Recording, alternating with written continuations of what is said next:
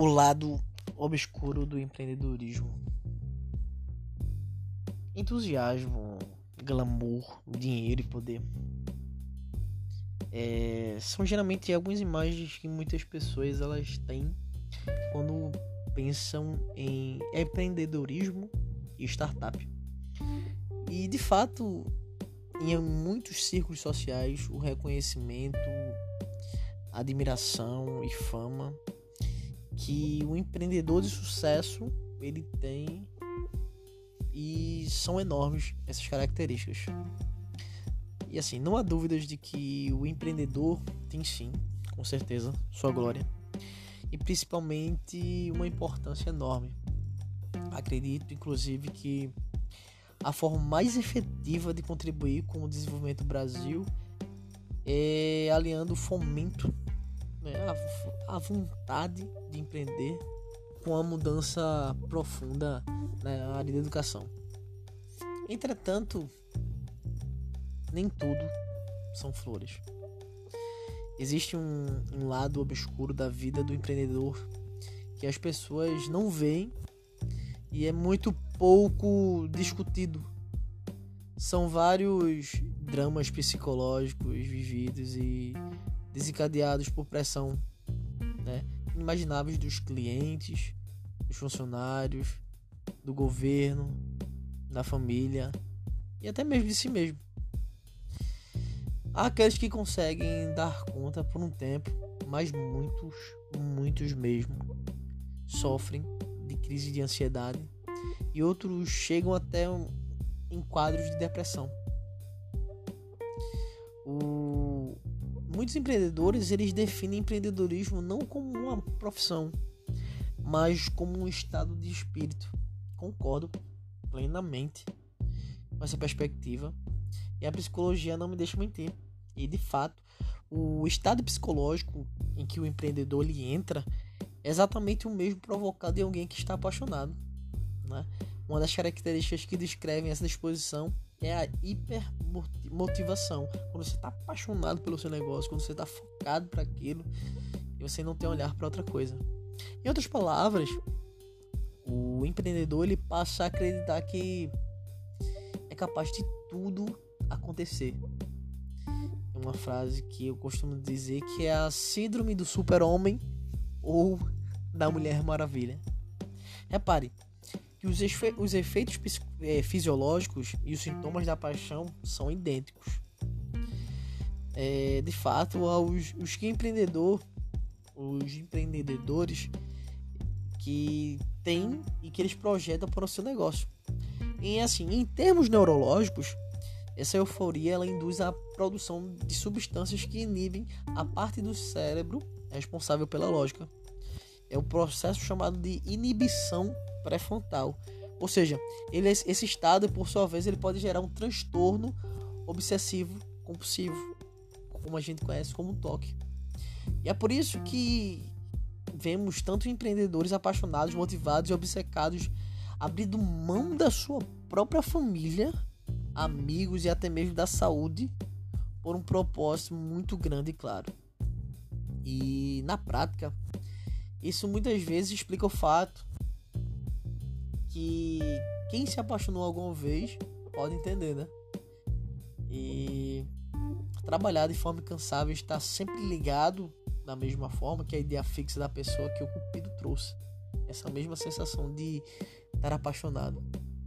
Mas eu enfatizo o seguinte: se você é empreendedor ou empreendedora, ou tem o seu negócio, repare que os efeitos fisiológicos e sintomas da paixão são idênticos aos que você tem com o seu projeto ou com o seu negócio, né?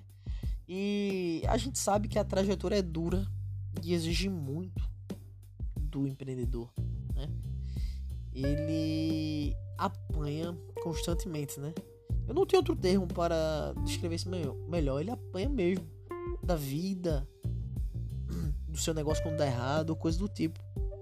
E ao longo da sua trajetória, ele enfrenta uma série de desafios e problemas que exigem muita energia física, mental e até mesmo emocional. para que eles consigam continuar de pé e sempre caminhando.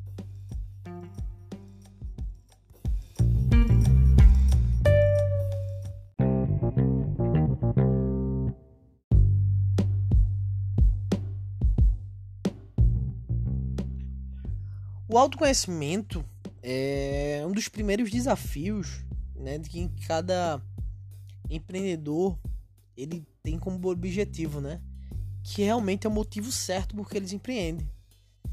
E de fato existem alguns questionamentos que alguns deles se fazem e outros não, né? O que, o qual o real motivo que levou ele a empreender, né? A real motivação que escolheu ou foi intrínseca ou extrínseca, eu não sei. E assim, esse autoconhecimento ele é fundamental porque se a motivação do empreendedor ela é extrínseca, né? Ou seja, o reservatório de energia ele pode acabar muito antes do que o esperado. E dificilmente o empreendedor ele conseguirá suportar todos os desafios e ter sucesso com esse tipo de motivação. Nessa categoria a gente vê que entre o dinheiro, a fama e qualquer tipo de recompensa que depende muito do exterior e que a gente vê que é uma realidade constante em redes sociais, outras coisas do tipo. Por isso, o mais importante é fazer essa reflexão e garantir o que está empreendendo né, por um motivo que possui a recompensa em si mesmo, a, é, né, a autossatisfação e o autoconhecimento, ou como a gente chama de motivação intrínseca. E assim, ela é bem algo interno mesmo, pessoal, e que muitas vezes, muitas vezes você só consegue sentir exatamente da mesma forma que como você a sente. Ou seja, sua causa ela não precisa necessariamente ser nada que o mundo classifique como algo, algo grandioso mas sim com a sua satisfação, né? Muito pelo contrário, o ponto principal é garantir que seu empreendimento está baseado no ser, nesse porquê, né? O porquê da sua satisfação. E uma vez que a função dele é te abastecer com resiliência o suficiente para o turbilhão de emoções, que vai de certa forma seguir inevitavelmente o seu caminho, né? E assim, outra característica e pontos importantes do, do empreendedorismo é a solidão. Na mesma medida que o seu propósito ele vai ter ele vai ter a resiliência e vai te dar resiliência, ele também te traz uma boa dose de solidão, né? E não é justo esperar que as pessoas que trabalhem para você tenham o mesmo sonho e motivação na mesma intensidade que o seu. É a vida simplesmente é a vida. As pessoas ela, elas possuem propósitos diferentes, né? E em função disso, o, ele, o empreendedor ele precisa ter energia suficiente tanto para lidar com suas próprias questões, quanto para incentivar seus liderados para que façam pelo menos o suficiente na direção do seu, do seu sonho. E assim, e ainda por cima, é, ele não costuma ter com quem compartilhar as suas dores, né? Geralmente a sua família, em que alguns abrem mão disso, né? E por sentir que ele precisa mostrar confiança 100% o tempo todo para inspirar os seus funcionários, investidores e o mercado. E assim, ele acaba lidando com os problemas de forma solitária. E aos poucos essa solidão ela incomoda cada vez mais. Onde leva um outro resultado que a gente chama de pressão por resultados. E esse fator, de longe, é um dos principais desafios de que ou de quem, né, está à frente de uma empresa. Alguns empreendedores podem perder o equilíbrio mental só simplesmente por eles ter elemento isolado, né, que a gente chama de pressão por resultados. E assim, a pressão por resultados é o estresse que vem da cobrança de melhorias constantes né, de performance, onde possui duas principais fontes, a interna e a externa. A interna tem a ver com a pressão que vem do próprio drive, né? Na nossa cabeça, que é o profissional possui para realizar seus objetivos. Né? Já a externa, ela está relacionada com a pressão exercida pelas expectativas que os investidores, funcionários e os demais stakeholders possuem em relação a a performance da, da empresa ou coisa do tipo a cultura. Logo, para lidar de forma saudável com essas duas fontes, é preciso se desenvolver bem e ter autoconhecimento para lidar com boa parte interna e assim alinhar é, perspectivas e expectativas de forma saudável com sua capacidade para lidar com o que vem de fora, entendeu? E existem muitas mudanças constantes, né? Onde as coisas do mundo empreendedor mudam muito rápido e o que gera essa montanha russa de informações. É muito comum acordar com uma notícia excelente e terminar o dia com uma situação completamente oposta. É como estar visitando o céu inferno no mesmo dia. Em razão disso, o empreendedor ele precisa estar malhando bem os seus músculos, né? vai desenvolver essa uma coisa chamada inteligência emocional. Que ainda fico devendo para vocês aí um episódio sobre a inteligência emocional. E isso se relaciona bastante com a questão da solidão, o que indica a necessidade de criar rituais internos para lidar com as vozes confiantes que estão brigando dentro do ringue da sua mente, né? E uma hora o empreendedor ele pode cansar de apanhar, né? Por, por mais bonito e verdadeiro que, que seja o discurso, manter a, a intensidade, o sacrifício a partir, a partir de certo ponto não é mais sustentável. Por mais heróico que alguém possa parecer, no final do dia ninguém é de ferro sob uma condição de estresse constante e indefinidamente prolongada. E não se contenta ou, não se atenta a, ao limite, que é bastante perigoso para a vida de cada um, pois pode gerar algumas consequências drásticas para a saúde no curto, médio e longo prazo. E assim, não estamos falando só dos casos de insucesso. Mesmo se o negócio estiver indo bem, o desgaste ele pode ser tanto que a conta não fecha. Infelizmente, saúde mental ainda é um tabu no meio empresarial. E isso não se aplica apenas em empreendedores, mas na sociedade em geral. Falar sobre esse tema muitas vezes pode soar, soar como frescura. Ah, é frescura. É corpo mole, não quer trabalhar, não aguenta pressão e assim por diante. O fato é que a maioria ainda pensa que saúde mental é apenas a ausência de doenças mentais. Porém, ela vai muito além disso. Segundo a OMS, a saúde mental é definida como um estado de bem-estar em que cada indivíduo tem ciência do seu potencial e pode lidar normalmente com os estresses da vida, ou seja, trabalhar de forma mais produtiva e proveitosa e é capaz de contribuir com a sua comunidade. Massa isso. Mas existem pessoas com mente sã que agem conforme na premissa de que ninguém é perfeito e que não se pode ser tudo para todos ao mesmo tempo. Ao mesmo tempo. Né? Quando os profissionais eles não pedem ajuda, é que pode surgir vários problemas. Que um deles é a ansiedade. Tanto a ansiedade quanto o medo são estados mentais importantes do nosso dia a dia, né? E é como papel fundamental na evolução humana. Afinal, o medo ele faz com que os indivíduos evitem o perigo próximo e a vida alerta para que seja possível um desempenho máximo, né, físico e emocional sob o estresse.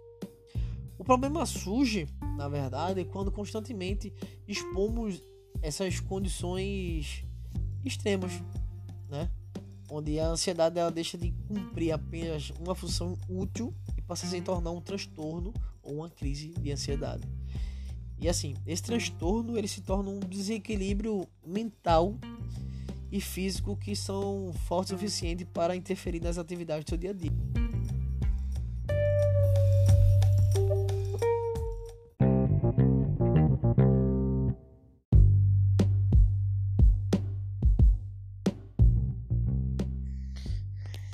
Quando em crise é possível ter mais diversos sintomas.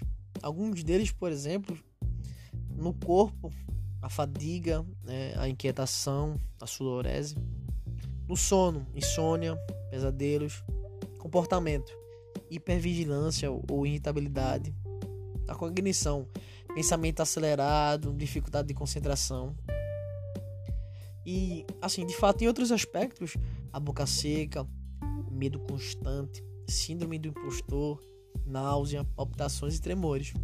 E assim, o processo de ansiedade, ele pode ter ele pode também ser entendido como a, uma tríade cognitiva que se dá da seguinte forma: o eu, onde você começa a se sentir vulnerável e os estímulos externos começam a ganhar uma proporção maior do que deveria. O ambiente, pelo aumento da proporção, onde você sente o ambiente como sendo mais perigoso e ameaçador ao seu equilíbrio. Terceiro, futuro. Pelo fato de seu equilíbrio estar em risco, você sente uma profunda incerteza e falta de confiança em relação ao seu futuro de forma constante, o que retroalimenta a vulnerabilidade do eu, fechando esse círculo vicioso, onde falando de consequências, ela se estende no âmbito pessoal e profissional. No lado pessoal, essa tríade ela provoca uma maior tendência para conflitos na família e amigos, e assim, que podem ser pequenos ou grandes a depender do grau de ansiedade atingido. No lado profissional, a questão ainda fica mais complicada, porque tende a gerar uma queda na qualidade da tomada de decisão e na produtividade do empreendedor, que por sua vez influencia negativamente no, nos resultados, né?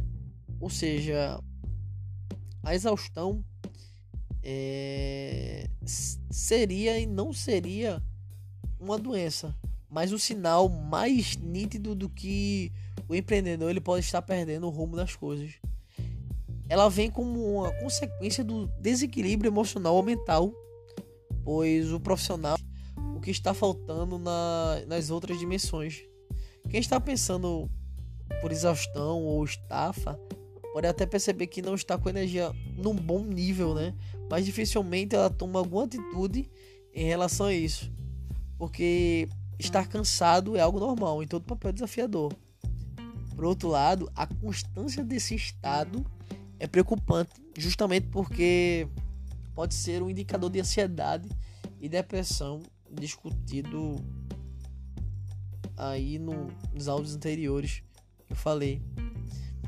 E assim, a conclusão que a gente pode tirar disso é que, apesar de toda a complexidade e um quadro de desequilíbrio psicológico em que o empreendedor ele possa oferecer, isso não é o fim do mundo, né? Se você está passando por algo parecido, espero que esse podcast ele pode ter, possa ter gerado um pouco de alívio ou simplesmente conversarmos sobre esse problema. E há como tratar, amenizar e reequilibrar antes de qualquer agravamento. Começa a conversar a expor o primeiro passo para começarmos a nos tratar. Remover tabus, investir em autoconhecimento e buscar a ajuda de profissionais como psicólogos, psiquiatras ou terapeutas vem logo em seguida. E uma sugestão para o tratamento é o uso do, da terapia cognitivo comportamental, que possui uma visão bem moderna e empírica e pragmática para lidar com esse tipo de problema. Então, vamos se conhecer melhor? Faça uma viagem para o seu interior.